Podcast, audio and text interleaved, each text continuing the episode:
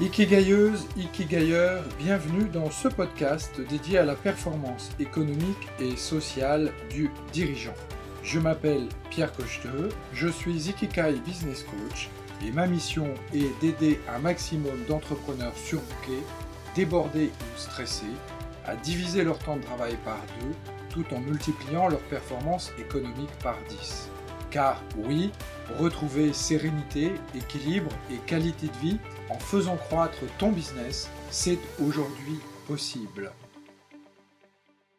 Bienvenue à toi, dirigeant stratège, dans ce nouvel épisode de mon podcast dédié à la performance sociale et économique des dirigeants d'entreprise. Je suis Pierre Cocheteux et j'accompagne les entrepreneurs des domaines du service et de l'artisanat à mettre en œuvre des stratégies de prospection, de vente, de négociation et de closing pour augmenter leurs marges afin de reconquérir leur temps libre, afin de profiter au mieux de leur vie et de leur famille.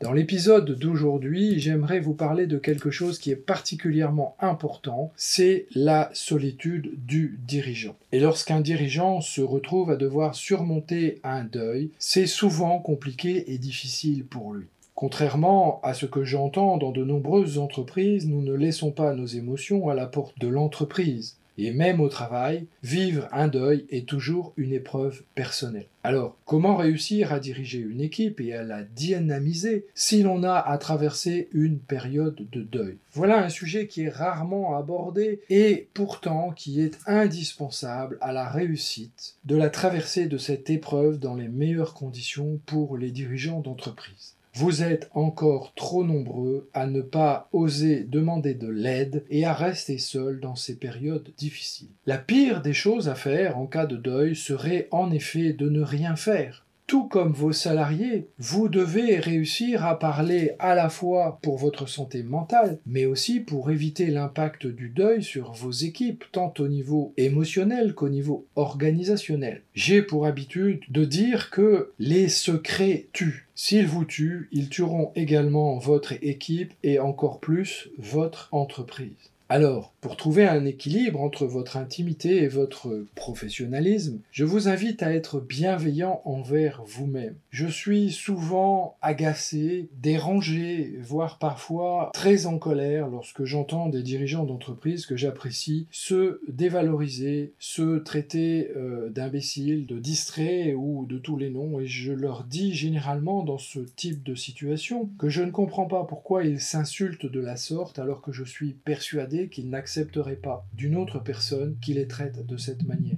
Faire l'indistinction entre votre intimité et vos émotions est quelque chose d'important dans ces périodes de difficulté, dans lesquelles je vous invite à être patient avec vous-même et avec vos collaborateurs et à faire preuve d'une grande compréhension autant de qualités qui vous seront nécessaires pour être accompagné dans la perte d'un proche, pour surmonter un deuil et continuer à travailler. Une fois n'est pas coutume, je vous invite à partager avec ce podcast, eh bien je vous invite à partager vos conseils pour traverser les périodes difficiles de votre vie d'entrepreneur.